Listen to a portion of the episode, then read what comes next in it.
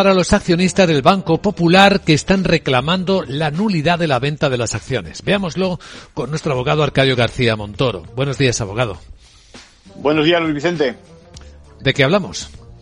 Pues recordemos que el Banco Popular fue absorbido por el Santander y que por medio de esa fusión este último le sucedió, como dice la audiencia de León ahora. Bueno, esto significa que aquellos accionistas de Popular afectados por la pérdida de valor de sus acciones bueno, los que quieran reclamar podrán solicitar la nulidad del contrato litigando contra Banco de Santander. Las defensas en estos casos esgrimen que el banco emisor no cumplió su deber de informar, cometiendo errores, omisiones o ocultaciones a través del folleto de emisión, lo que los tribunales ahora reconocen como nulidad por error en la contratación, así que podrán seguir exigiendo la restitución a Banco de Santander.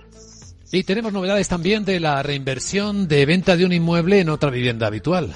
Sí, porque el Tribunal Supremo dice que para beneficiarse de esa exención en el IRPF no hace falta emplear todo el dinero fruto de la venta de la anterior vivienda, sino que basta con que se destina al mismo fin el dinero tomado a préstamo. Esto afecta al importe de esa subrogación en el préstamo contratado anteriormente por el transmitente del inmueble. Estamos ante una interpretación que favorece, por tanto, a los contribuyentes que reinvierten lo que tuvieron por medio de un crédito, de un préstamo, con aquella garantía hipotecaria.